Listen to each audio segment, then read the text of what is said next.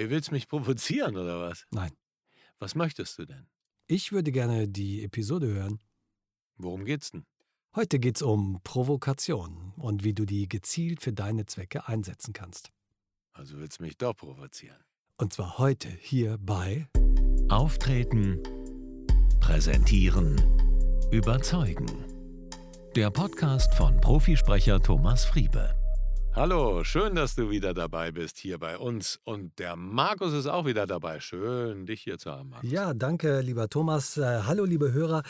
Ja, auch heute bin ich wieder dabei, denn wir hatten beim letzten Mal über Provokation gesprochen und da hattest du ähm, gegen Ende gesagt, dass man Provokation ja auch gezielt zum eigenen Vorteil einsetzen kann.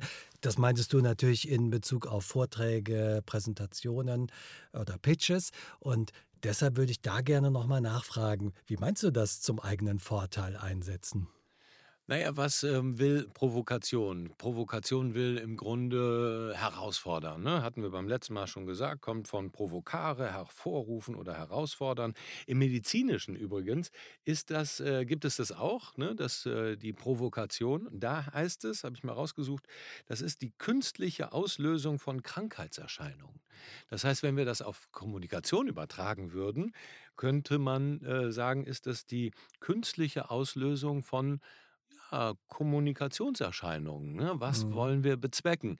Im medizinischen Sinne ist das zu diagnostischen oder für therapeutische Zwecke. Wir könnten zum Beispiel ähm, ja, herausfordern oder herausfinden, was ist das denn für ein Typ, der uns entgegensitzt, ne? wenn wir Provokationen anwenden. Einfach ähm, zu checken, ist das ein Choleriker oder ist das jemand, der, also im 1 zu 1 Gespräch, Mhm. ne? oder ist das jemand, der sich nicht aus der Ruhe bringen lässt oder vielleicht auch in einem Coaching-Rahmen. Ne? Was sind das so für Menschen? Und das kann ich durch Provokation sehr gut herausfinden. Oder, naja, wenn man äh, zum Beispiel ähm, einfach das nutzt, um andere auf andere Gedanken zu bringen. Also mein Publikum, wenn ich einen Vortrag halte, einfach das Publikum herausfordern, einfach andere Denkweisen anzunehmen. Martin Gell zum Beispiel, den hatten wir auch schon mal hier im äh, Ja. Podcast, toller Speaker und äh, Autor, der, äh, der geht, um einen Perspektivwechsel herbeizuführen, hat eine Leiter dabei und steigt dann auf die Leiter. Also das heißt, die Leute müssen ihn angucken und er guckt auch von oben auf die Leute Ja. runter und kann dann so seine Thesen besser und klarer machen. Oder der zerdeppert zum Beispiel äh, n- n- ähm, n- einen Teller ne, mit einem Hammer. Und ich glaube, so ungefähr jetzt, ich hoffe, ich tue ihm nicht unrecht, aber sowas wie, äh, du musst nicht über den Tellerrand hinweg gucken, du kannst auch den Teller direkt zerstören. So, ne? Dann Mhm. hast du eine freie Sicht. Und Mhm. das finde ich, äh, sind Perspektiven, die du nutzen kannst, um deine Botschaft besser herauszubringen. Was eine gute Möglichkeit ist, auch zum Beispiel Mythen brechen. Also Ja. My ein Mythos ist etwas, was so, ja, was so selbstverständlich ist. Also, und den aber aufzunehmen und zu sagen, das ist ein Mythos. Das stimmt überhaupt nicht. Und ähm, das hilft deinen Zuhörern oder den Leuten im Gespräch auch, eine andere Perspektive zu entwickeln. Und Ja. deshalb kann man Provokation hervorragend dafür nutzen. Ja, das heißt, äh, Provokation dient, um jetzt bei dem allerersten Beispiel zu bleiben, erstmal dazu, in Erinnerung zu bleiben und also Aufmerksamkeit zu bekommen.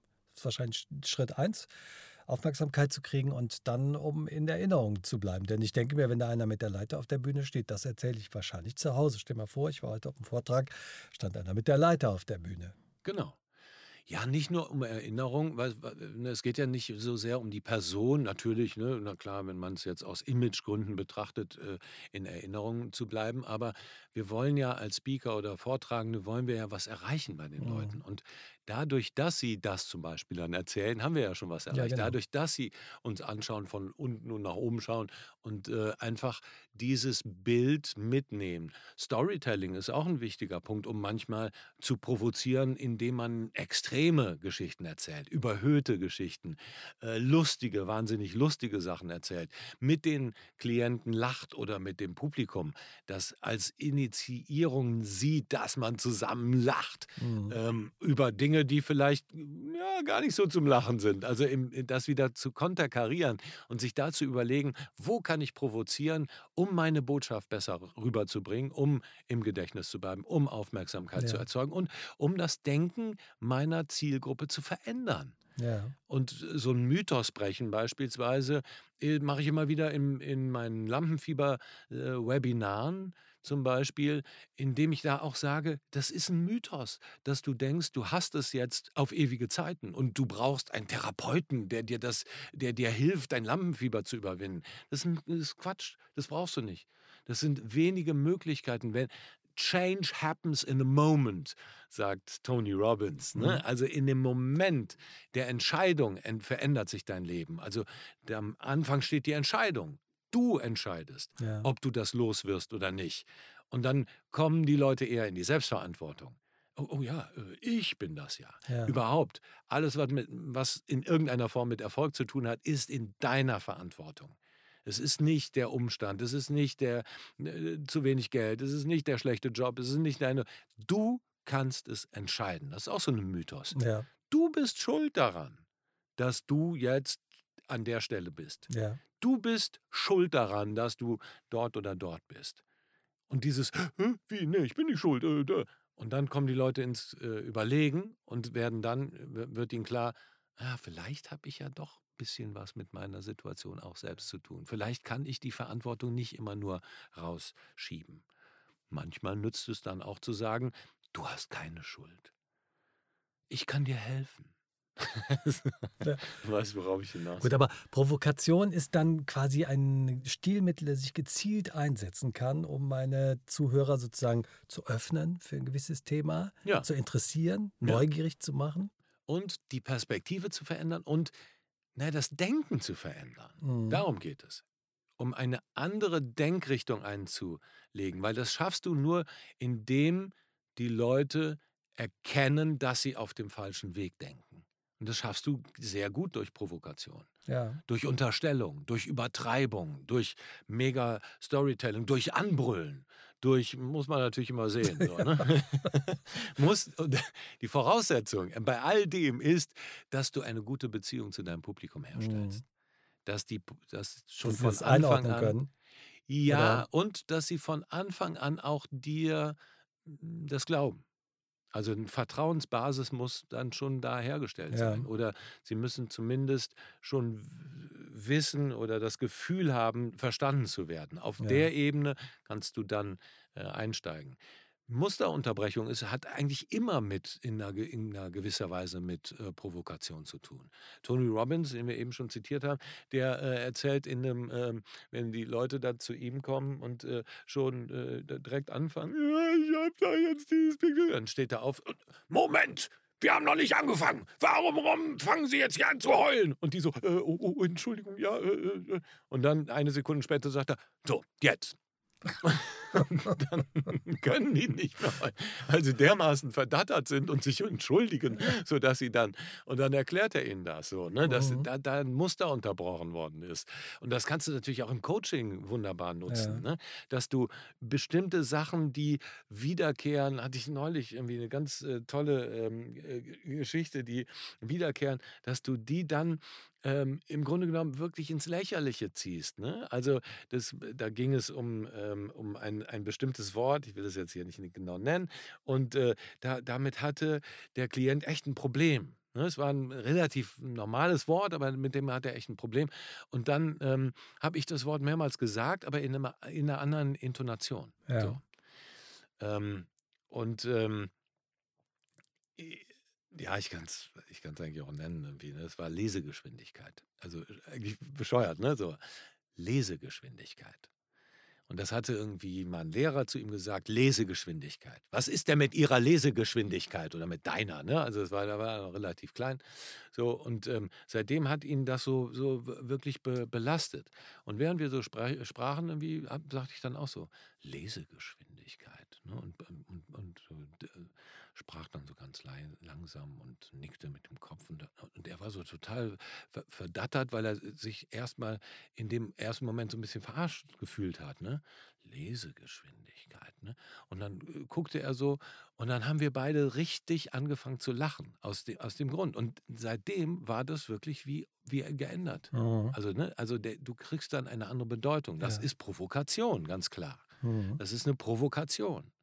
Und das ähm, ist wirklich interessant, weil du, weil du dann das Ganze in einen anderen Kontext äh, setzt und das kannst du natürlich nutzen. Auch in, in der Verbindung mit deinen Kindern, wenn die äh, nicht das machen. Einfach bestimmte Sachen auch, ne, mit unserem Ältesten haben wir das immer wieder, der, der kommt dann mit Sachen, wo du so denkst, oh, das darf doch jetzt nicht wahr sein. Und ihn sozusagen genau gleich zu zitieren in einer ein bisschen abgewandelten Form, jetzt nicht so nachgeäfft, aber in der abgewandelten Form und das aber so überhöht und, ähm, und dann fängt er auch an zu lachen. Und oft mhm. lachen wir dann darüber und dann wird ihm erst klar, was er da eigentlich von sich gegeben mhm. hat. Also es ist halt wichtig dabei, dass du eine Verbindung zu dem anderen aufbaust, dass du wirklich eine gute Verbindung hast, dann kannst du mit solchen Provokationen arbeiten. Genau, du musst natürlich einschätzen können, wie das ankommt, oder? Ja, ja. Aber dieses Muster zu unterbrechen, auch beispielsweise Tony Robbins, der ähm, einer Frau in einer äh, 1 zu 1 äh, Geschichte, habe ich neulich noch gehört, ähm, die dann auch über die Ehe erzählt und wie schrecklich das ist mit ihrem Mann und sonst was. Und dann hatte der so ein halbes Glas Wasser äh, äh, über ein halb über den Kopf gegossen. So, ne? Und dann ist sie so weggesprungen und war, war, un, war total aufgeregt. Und dann sagte er, oh, äh, Entschuldigung, ja, ja, äh, erzählen Sie weiter. Und dann, also wieder so, fing sie wieder an, so in diese Geschichte mit ihrem Mann zu erzählen. Und fupp, hatte das nächste Wasser. Und dann lachte sie schon dann. Und danach sind die wirklich dann so in, in Lachen ausgebrochen und sie konnte dann nicht mehr zurück. Immer wenn sie über ihren Mann erzählte, war dieses, ne, war, war, im Grunde genommen ja so ein, so ein Lachen da. Lachen. Ne? Musste lachen. Und das finde ich echt immer wieder spannend, den anderen zu provozieren im positiven Sinne, dass er über seine eigenen Emotionen nachdenkt oder dass er seine eigenen Emotionen unterbricht mhm. und dann zu einem anderen neuen Ergebnis kommt, was Aber besser ist. Bei dem Beispiel, das du gerade genannt hast, ist das ja so eine Musterunterbrechung. Ne? Genau, ja. Also mit Wasser ins Gesicht, das macht man ja normalerweise nicht. Ja. Und äh, dadurch ist sie dann offensichtlich unterbrochen worden in ihrer Emotion und hat dann eine neue Verbindung hergestellt, sodass sie jetzt, äh, vielleicht lacht sie jetzt nur noch, wenn sie an ihren Mann denkt. Ja, ja, aber das ist im Grunde ist, ist das ja immer eine Musterunterbrechung. Also eine, eine Provokation, Provokation, ist eine, ist Muster eine Musterunterbrechung. Mhm. Das heißt, es sorgt dafür, dass du Dinge anders siehst, dass du in der Situation plötzlich äh, mit etwas konfrontiert bist, das du so nicht erwartet hättest und das dazu führt, dass du in eine andere Richtung denkst. Mhm. Oder deine Emotionen, die du bisher für richtig gehalten hast, in Frage stellst. Und erst dann kann was Neues entstehen. Genau. Das ist so mit dem Redner, von dem du eben erzählt hast, der die Teller zerdeppert. Martin Gate. Dass, äh, dass es eben darum geht, gar nicht über den Tellerrand zu schauen, sondern einfach den Rand einfach zu, genau. zu entfernen, ja. sozusagen, den Teller zu zerstören. Ja. Das kann zum Beispiel auch was sein, was ähm, ja eine, auch bewusst eine andere Perspektive einzunehmen. Ähm, Watzlawick, äh, der Kommunikationsforscher, hat das zum Beispiel in einem ganzen Buch gemacht. Anleitung zum Unglücklichsein. Mhm. Ne, das ist ein tolles Buch. Das geht im Grunde genommen genau aus dieser anderen Perspektive. Ne? Nicht Anleitung zum Glücklichsein, sondern zum Unglücklichsein. Mhm. Was kannst du tun, damit du äh, unglücklich bist? Und das führt eben dazu, dass du dir, dass du das liest und dir diese Reverse-Gedanken, also diese rückwärtigen Gedanken ja. machst, um auf die Idee zu kommen, was muss ich tun, damit ich glücklich bin?